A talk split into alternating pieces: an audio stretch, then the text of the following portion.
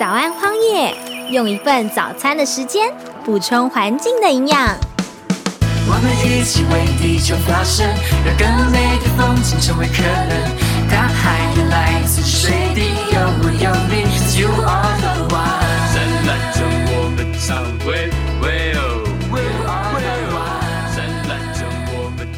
这边也想向老师请教，像刚刚老师在讲说，政府也是要看民意跟就是这个排碳这些大户啊，或是企业的这样的一个角力。但是像环境部今年初不是已经提出一个碳费的课征办法？那这样是不是可以可以说是这个政府已经有一些进步或者在行动？对，那这个今年在事实上在去年，去年的一月啊，立法院啊就通过，然后也经过总统的签字，然后呢通过了，就开始执行这个气气候候变迁因应法，这是原来的温室气体减量及管理法的修正案。是改了一个名字。那这个最主要的不同，最主要的修正就是在里面加了碳费的这个这个这个这个条这个条文啊，可以开始征收碳费。那从去年一月这个这个开始执行这个法律，那结果到现在今年的一月三日，那环境部才公布碳费收费办法的草案，哦，就费了一年的时间。费了一年的时间，我们他原来预定是去年的六月就要六七月就要公布的，就要可是到现在费了一年的时间。中间是可能那中间就是因为有很多的这个他去意见的不同，意见是他只问只只征求什么意见？他说他征征求了意见征求了产业界和经济部的意见。那我们呢，环保团体完全都不知道，完全不知道有消息啊，这完全是被被忽视。点蒙在鼓被。被蒙了，被蒙了，现在才公布出来，让我们来提意见。那好，那这个是一个基本上就可以看到，在这个政府的决策里面，它受到这个这个产业界的影响多大哇，多大。那么好，那另外呢，这个碳费的这个征收办法是是可以用来征收，那可是呢，在这个法律里面，立法院授权主管机关就是环境部去定定这个收费办法。是。很大的一个授权，嗯。所以呢，他就产生了一个一个现在的看到那个办法，就发现他只对部分的这个这个污染源要征收，大部分的都不用缴，都不用缴，所以在然后减排的这个力度上，其实就就是还需要再加强。呀，这就是他的一些这种这种给他的这样子一个权利，就是立法院就放弃了他的责任。那这个部分可能也要再跟老师请教一下，就是我们刚刚提到的今天这一集的关键字碳费跟碳税，那这两件这个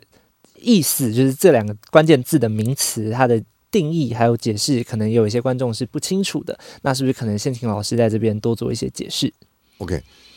碳税或者是碳费，事实上它是非常接近的。不过它农种来讲，它是叫做属于一种碳碳定价定价的一种政策工具。那碳定价是什么意思呢？就是说到现在为止，我们台湾的每一个人排放温室气体呢是不用付任何钱的，不用付不用付钱不，用付钱的，就是免费的。那大家晓得，大家想说去免费的东西呢，大家就会想要就多拿多拿一点，多吃一点啊。像说吃到饱，你就付了一笔钱，你吃多少都是这笔钱，嗯所以说大家就想要多吃一点，吃到太饱。嗯那这个呃排单付付费不用付费，那也是一样，就排太多。啊那所以呢，我们呢，这个经济学家会说，那认为说，任何的东西，如果像说这个免费的东西呢，都都是会造成一个浪费，所以我们现在应该要改成排碳要付费。就是一个使用者付费这样排碳要付费，就是使用者付费一种同样的一种概念、一种做法，这是非常正常的。可是呢，现在原来是零，价格等于零，要变成付费，那就产生了很大的这个，大家就担心了。哦，我我我这个负担太重了，我这个没办法多收钱哎，我我的所得不够了，或者支出太多了等等，是这些问题会发生。其实这个都不用担心啊，不用担心。好，我们想说排碳付费主要的做法，那现在呢有碳费这个条文规定，可是呢，我们刚刚讲过碳费呢有这些有一些这个缺点，所以我们认为比较好的做法是碳税。碳税碳税，那什么是碳税？什么是碳费呢？第一个，啊，这个碳税是由财政部来收，那它里面的规定是都是由立法院要通过一个法律规定说对谁征收收多少钱是立法院决定。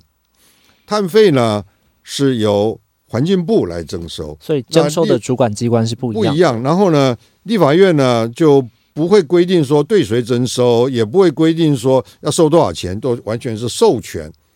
完全授权给这个主管机关来定。那主管机关像环境部，他现在在定这个时候就面临非常大的压力，各方的这个压力来了，要要求说产业界说你给我少一点，少一点，少一点嗯，啊。那这就造成了一直拖、一直延，然后呢，产生非常多的这种七折八扣的这种的收费制度啊，这是一个主要的一个不同。那另外一个不同的话，就是碳费的这个收入呢，被大法官的在一个解释令啊，这个四百四百二十六号号的这个解释令的这个规定，这种类似的这种环境的环境部所征收的这各种的，像空污费、水污费、垃圾处理费，还有这个碳费，都必须要征收，必须要专款专用，成立一个基金，专款专用，用在该项污染防治之用。其实说到是专款专用，如果就是在我们一般民众可能听起来说，诶，那把就是应该要拿来做这个防治的钱用在防治的用途，那不是很好吗？那它可能会存是有什么样的一个弊端或者是这个缺陷？这个主要的就是这个这种的做法最好的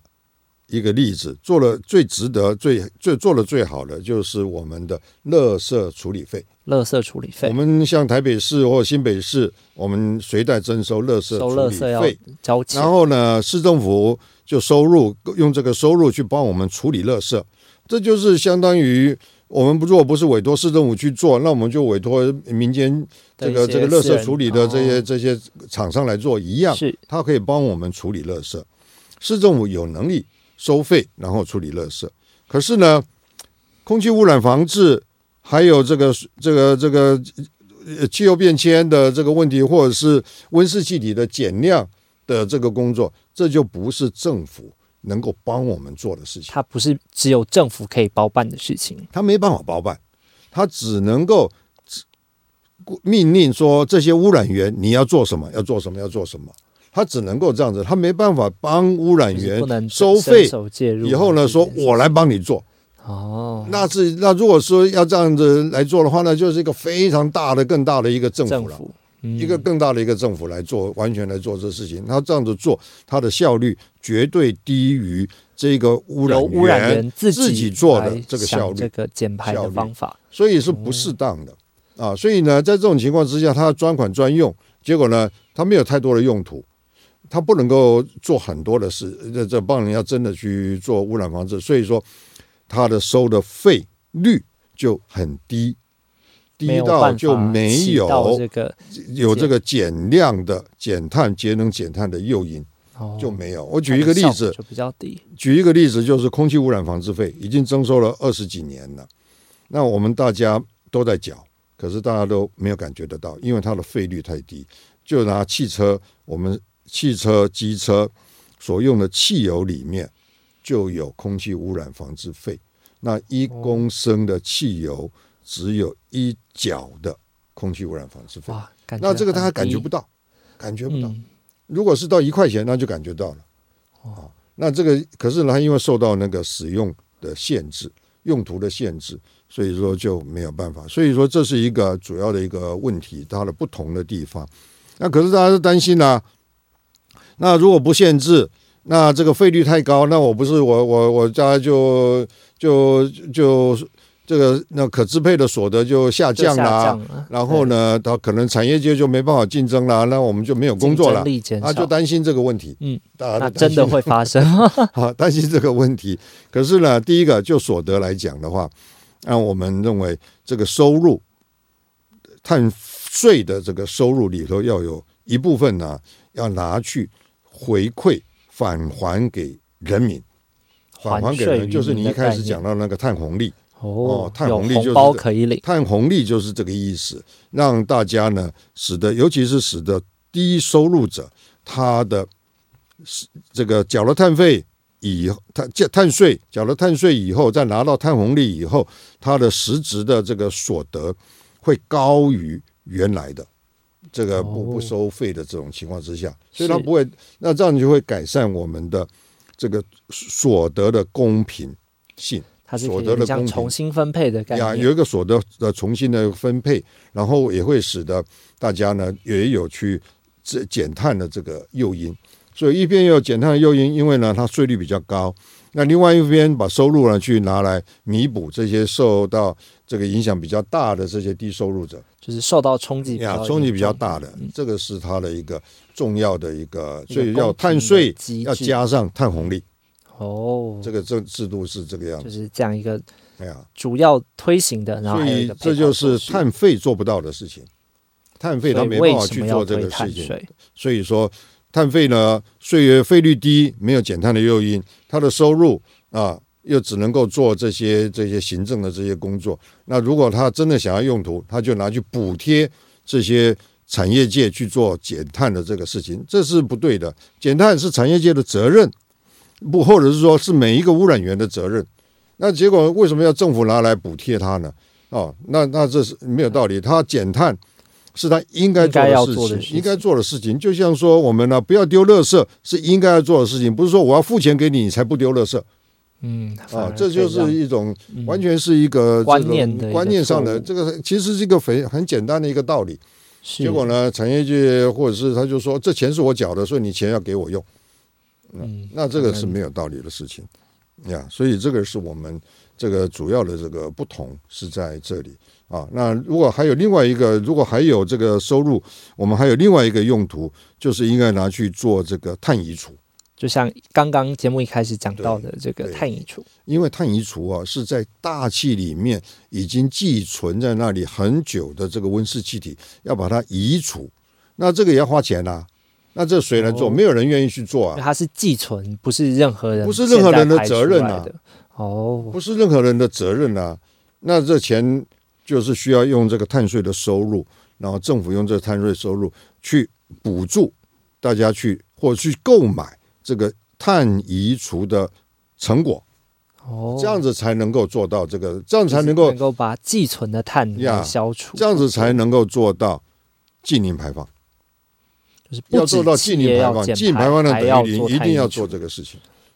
所以这是我们建议的，就是碳税加碳红利，就是拿去返还给人民，然后改善所得分配，那使得大家所得不要下降。那另外一部分就拿去做这个碳移除。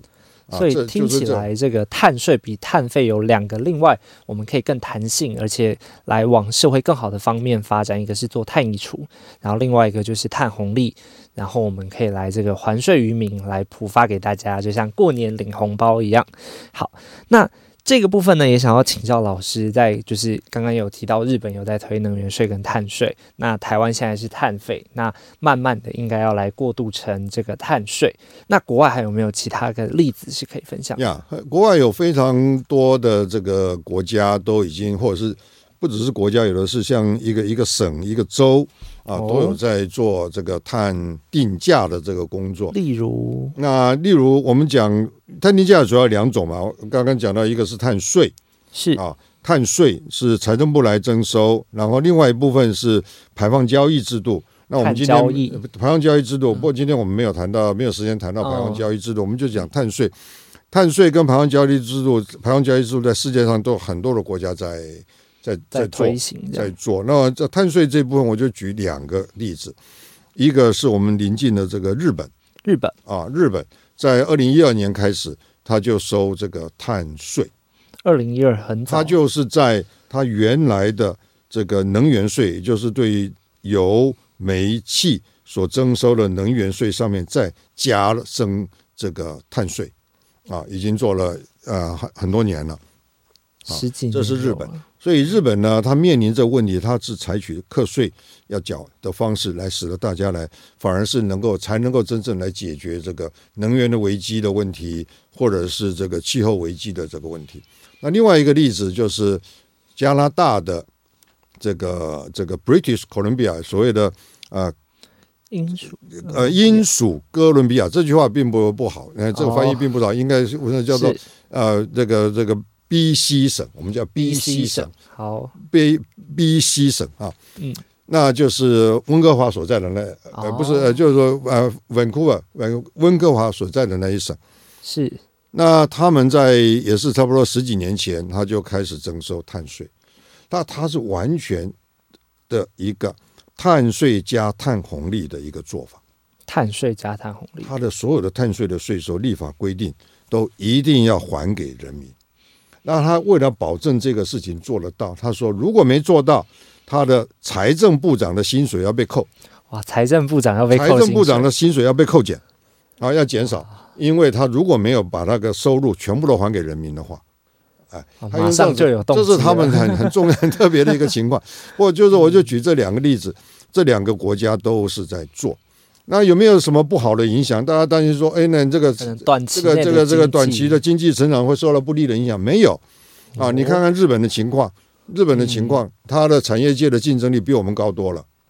是那那个 B C 省，B C 省跟加拿大其他的省来比，它这个这方面的研究做得非常的多啊。在同一个时间，这个 B C 省的这个经济的成长啊，人民的这个这个呃这个就业啊，都没有受到负面的影响。哇，反都没有负到，所以说这个就是一个这个这种这种夸，如果说要反对，都是一种夸大的一种把这个把这呃夸大其词的一种做法哦啊，所以为了要做到这个节能减碳，是必须啊，这个要要真的大家每个人都要负担，他应该要负担的这个部老师。真的是语重心长。在这个部分，其实像老师也是长期的来推动这些能源税跟碳税。那在推动的过程中，主持人这边也好奇，就是老师有没有遇到一些可能感动，或者是是什么样的一个契机，让老师投入了这个领域，然后耕耘啊、推动，然后大力的来执行到今天这样。我觉得这就是一个很长久的一个故事，哇，那很长久的一个故事。简短的分享。哦，简短来讲的话，我就是从呃从年轻的时候，不要说从小，从年轻的时候，我就对于这个环境的保护、环境的品质、环境的这个这个自然环境的这个，就非常的这个这个喜欢啊，也关怀，也喜欢是保护他啊。那这是因为我成长的过程，这这在乡下地方长大，我在台中县新社乡长大的，那所以那个花海的那个哎，对对，新社花海那个、啊那个农场啊，就是种苗繁殖场在那里工作，我爸爸妈妈在那边工作，在那边长大，所以我就一直都是在在在考大学选择志愿的时候，我就选择这种的这个自然比较有关系的这个农业这个方向。那后来被分到了，就是分发到了中兴大学森林系啊读书。那森林系的读书的过程里面，那么我们就老师呢就带我们去看森林啊，就看到在当时在横贯公路上面的这个森林呢，就被人家就用点火烧焚烧的这种方式把它清除掉，然后改种成为这个果树。那就当时看到这样子的情况，大家都非常的这个痛，心，非常的痛心。那当时我的老师，我们的老师带我们去这路上这走了，就是我们当时的系主任张忠和教授。那他就跟我们讲，他说这个问题那么的严重，他说我们这一代已经没有没有没有无能为力了，要靠你们这一代了，靠你们这一代这是一。个世代所以。那时候我们二十岁还不到，二十岁还不到就被授予这样子一个责任啊！我到现在都还记得重大使，命，所以我就一直都是走这样子一个方向，就是环境的保护、森林嗯的森林的经营和保育，然后呢自然资源的保育，然后呢污染的防治，然后到这个环境的环境的保护。那这个气候变迁是在环境的保护里面的一项，现在比较境保护的一项。一为比较比较紧急的一件事情。事实上还有很多其他的事情，我都有参与，都有参加研究来这个工作啊。所以对我来讲，这是我们老师给我们的一个期许，一个责任。那我想现在这个时候我已经退休了年龄了，那我也想要把这个责任也要期许各位年轻的这个朋友，交给这个像见证你就有很大的这个责任。作为这个年轻朋友的代表，在这个现场来接受老师的期许。那在这个生活中减碳啊，其实有很多的行为可以来进行。那减碳这些减碳是要怎么去衡量呢？就像是减重一样，要先知道自己多重，才知道呃每个减碳行动可以让我们可以减多少的碳，就是一个效益跟目标的这样子。那不知道有没有一些工具或 App 可以做到？有这种的工具，就是个人的各种不同的行为，它的这个排碳量啊，如果不同的话，排碳量也不同。那这方面的这种的这种的所谓的个人的碳足迹，这种的 A P P 是有的啊，是有的。那这个有有很多的地方在发展，不过我是觉得这种的呃，也有人就是有也有了，例如说台达电那个基金会，他们就要推动这个。事情啊，就是希望大家把这个每天的行为把它记录下来，然后计算它的碳足迹等等啊，这个是一个让自己了解啊，要怎么样去行动，会使得它把它的排放量会最少。例如说，你的冷气啊，要开到几度会比较好一点啊，不要开到二十度啊，是不是应该是二十五度或二十六度或二十七度？规定之间的差别是多少？是啊，那这个就会改变。啊，我们自己注意，然后改变我们的这个行为，这种的工具是有的啊。那不，总之我们其实大家都知道要怎么去做，那都应该尽量的去去去去做这样子。就像是可能一杯咖啡啊，或者是早上是搭这个大众捷运，还是自己骑车，它的那个碳足迹其实都可以算得出来，不一样，都有都有这个工具在，它事实上也就是一个平均值啦。啊，平均值说你这里的。这个这个冷气机啊，或者是或者是咖啡啊，或者是水啊，它的这个这个，或者是你坐公众汽车，或者是坐捷运，或者是开车，或者是骑摩托车，它的差别在什么地方？哦，啊，这种的数据。是可以算都有来的，都有的呀。那有另外，我我嗯，我现在也没办法推荐说哪一个 A P P。那可能，那我们也进入到下一个问题。那有朋友提问，就是在环境部前阵子公布的这个碳费收费办法的草案，想要请问老师对于那个草案的看法。还有另外呢，有哪一些跟气变法相关的执法是我们应该要继续关注的？O K，气变法有非常多的执法，那么。那因为我们的中华民国的法律有一个特性，就是立法院呢就把很多的这些，尤其是环保的这个法律，就太多的这些规定呢都授权，授权给这个主管机关去定一个办法再做去做。那立法院只写了一个非常宽的、非常非常 general 的一个原则啊，所以造成了这个这个执法要定的就非常的多。哦，非常的多，那就像说这个这个这个碳费的收费办法啊，说呃环保署就可以啊气呃呃气候呃这环境部他就可以做很多的决定，对谁征收，收多少钱。然后呢，现在呢，在看到那个收费办法的草案里面呢，就出现了一个我们原来没有完全没有想到会做的一个一个动作，什么？就是。这个每一个排放源，现在排放源只剩下它只针对五百一十二个工厂场所的部分，场所工厂它的排放量来征收。现在呢，这个可以减掉每一个人这个排放量可以减掉二点五万吨，也就是二点五万吨是免费的，免收费的，不用缴费的。二点五万吨以上才要缴费，那就是出来这样子一个我们完全。意料意料之外的，完全没有意料之外的一个一个一个一个措施出来，那这个为什么会这个样子？我们就要问了，为什么会这样子？就在问啊，为什么？那就就就得到那当然环保环境部啊有很多的答案啊，说什么这个因为二点五万吨之上跟一点点跟二点五万吨之下一点点的，那就有差别待遇了。很大的一个差别待遇啊，那这个这条线砍的，哎，就就所以说要要要改变这个这个要避免这个差别待遇，一样啊，你任何一条线，任何一个线画下去，都一定是会有之上之下的吧，嗯。啊，这个理由实在是很奇怪。啊。另外一种一个理由就是说，哎，如果是这样子，免二点五万吨以下免费。那就会使得二点五万吨以上的一点点的呢，它就有努力的空间、努力的诱因去降低到二点五万吨以下。那它就 OK 啊，对对，就像我们的 很多种说法，很多这种说法。可是事实上呢，基本上还是因为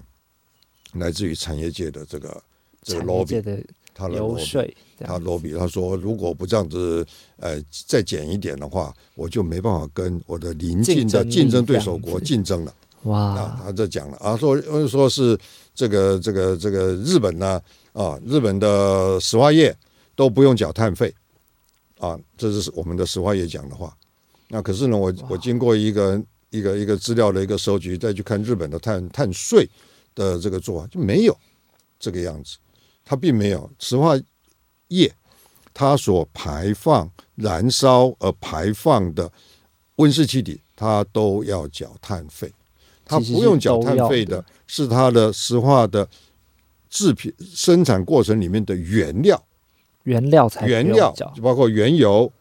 包括挥发油、轻油、重油这些作为原料的使用的，那么是可以免的，这个合理啊，因为你做你这个做原料就产产生石化制品，没有生产没有排放温室气体出来啊，所以是在有排放的部分有排放的部分是要缴碳费，那你这个制制造的过程，你去制制品的这些原料，那就不用缴碳费。所以说，这就是一个一个一个一个一个那个错误的讯息，那使得这个我们的环境部呢，就有一个错误的这个决定。那就现在的这样子的一个可能看起来，所以说非常清楚的一个一一个例子，又再一个例子，就是去证明到证明说产业界的影响力太大。那再一个问题想请教老师，可能也是最后一个问题，就是气变法当中有写到这个温管基金可以用于公正转型的用途。那想知道可能实际的面向是有哪一些？就是老师这边可能请举例一下。那能够以这样子的一个形式来进行类似于普发的机制吗？这个问题很大，我没有，我到现在没有很深入的这个了解和研究，我不知道答案是什么。因为公正转型这个议题，就是这笔钱用在公正转型，这是一个完全新的一个被到到立法的最后一个阶段加进去的一个条文。哦，那公正转型的这方面呢，呃，环境部还有这个都有一些，或者是呃国科会都有很多人在做这个方面的研究。那功能转型的定义基本上是讲说，节能减碳过程会有社会的转型，会有产业的转型啊，会有这个整个这个这个生活方面的这种转型。在这个产业的转型方面，可能会有的产业就会被淘汰，那有新的产业出来，那就担心说这些原来的这些被淘老的这个产业啊，它在在转型的这个过程之中，那使得它里面的员工呢就就没办法适应新的产业，就找不到工作、哦啊，所以这就不公正的转型。是所以说，可能有部分的经费是要来训练训练这这些原来的这些产业的这些员员工，让他转换能够到新的产业去啊，所以这是基本产业转型的一个比较比较原来的一个定义。那是不是能够扩大到说这个拿去做这个回返还给人民，那就给嗯所有的人？啊是那这个是我我的我是采取采一个怀疑的一个态度。怀疑的态度。哎，怀疑的态度，就是说，这个就好像不是不是公正转型的定义哦，的用途上面，我我是这一点是我现在的我我目前的立场，我的我不是也不是立场，哦。我的我的一个对于公正转型的定义的了解的一个一个一个想法。推测的。呀呀，我我不知道这个这个答案。是什么。在就是可能在立法院的立委里面，其实也有一些是支持碳税的推动，就是长期的规划的话，呀，立法院是有有一些立委在这一届的立委，当然新的立届还不清楚啊。嗯这一届呃即将要毕业的这个立委，他们是有我们有去跟他们谈过，有很多但是大家都很支持，就是用碳碳费转成碳税啊，碳费嗯转成碳税，这样子是一种那个大家可以呃，这很很多，他大家都晓得碳费有很多的这个缺点，可以作为一个起点，可是呢，要在短期之内就应该转变成为碳税啊，它有很多很多的好处啊，然后呢，再到碳税也不是永远的执行下去啊，因为碳税这个到最后要能够做到二零五零净零排放呢，它还是不够，它的力量还是不够啊，因为单单靠价格，大家还是没有办法去真正的改变这个行为，还是要有其他的行还，需要有一。些这个这些这些管制的这些做法。那这在法律里面、气候法里面都有规定。例如说，哎，你这个燃煤电厂你要转变，要关掉，要换成其他的电厂，那这个就不是碳税能够做得到的，要要靠其他的呃要需要是就是一个也就是一个一个一个这种这种的这个产业的这种管制规则啊，那就是说，哎，这个这个能源的这种化石能源必须要缩小减少，哎，这样子一种规定。今天很谢谢老师来节目中跟我们分享到许多跟碳税啊、碳费，还有前面的这个气候变迁的一些介绍。那二零五零近零碳排这是台湾的一个目标。那除了对于这个气候变迁的认知，我们也应该要有行动。从就是不管是从碳费到碳税也好，从个人的这个日常生活中的这个觉察到自己的这个碳的碳足迹也好，那真的就是应该要从行动来做起。那就像老师刚刚最后分享的，这个世代之间的交棒，不只是就是老师这一代的推行啊、落实的行动，那青年世代们呢也。希望可以透过就是找到自己的近邻关键字，找到对自己有感的那一块，然后从那边着手做起。那今天的节目应该就到这边。那谢谢今天大家观众朋友们在现场的收听，谢谢大，家，谢谢大家，谢谢大家。那我最后一句话，那就是说，如果是呃我们的青年的朋友，应如果应该是可以在很多的地方，不管你是学生或者是在社会，在你的工作岗位，在学校里面，可以去努力的做很多，大家团结起来，然后做一些事情。我举一个例子，就是纽约，在美国的这个耶鲁大学，耶鲁的学。学生呢，就团体就产生了一个压力啊，就鼓吹，然后使得纽那个耶鲁大学就是世界上第一个采行内部碳定价的一个大学，那就产生对于全校的这个节能减碳的这个工作做了非常大的一个这个效果。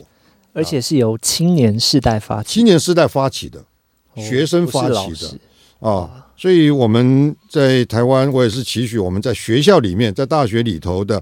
这个年轻的这些同学们啊，也是来来讨论这个事情，然后对学校产生一个建议，然后他如果不够，就产生压力，哇，就是要有展现出这个这就是行动行为嗯行动。行动呀，要有行动。好，那谢谢老师最后给青年朋友的勉励。那我们下集再见。好，大家再见，大家再见。我们一起为地球发声，让更美的风景成为可能。大海也来自水滴，有我有你，You are the one。灿烂中我们唱喂喂哦喂喂哦。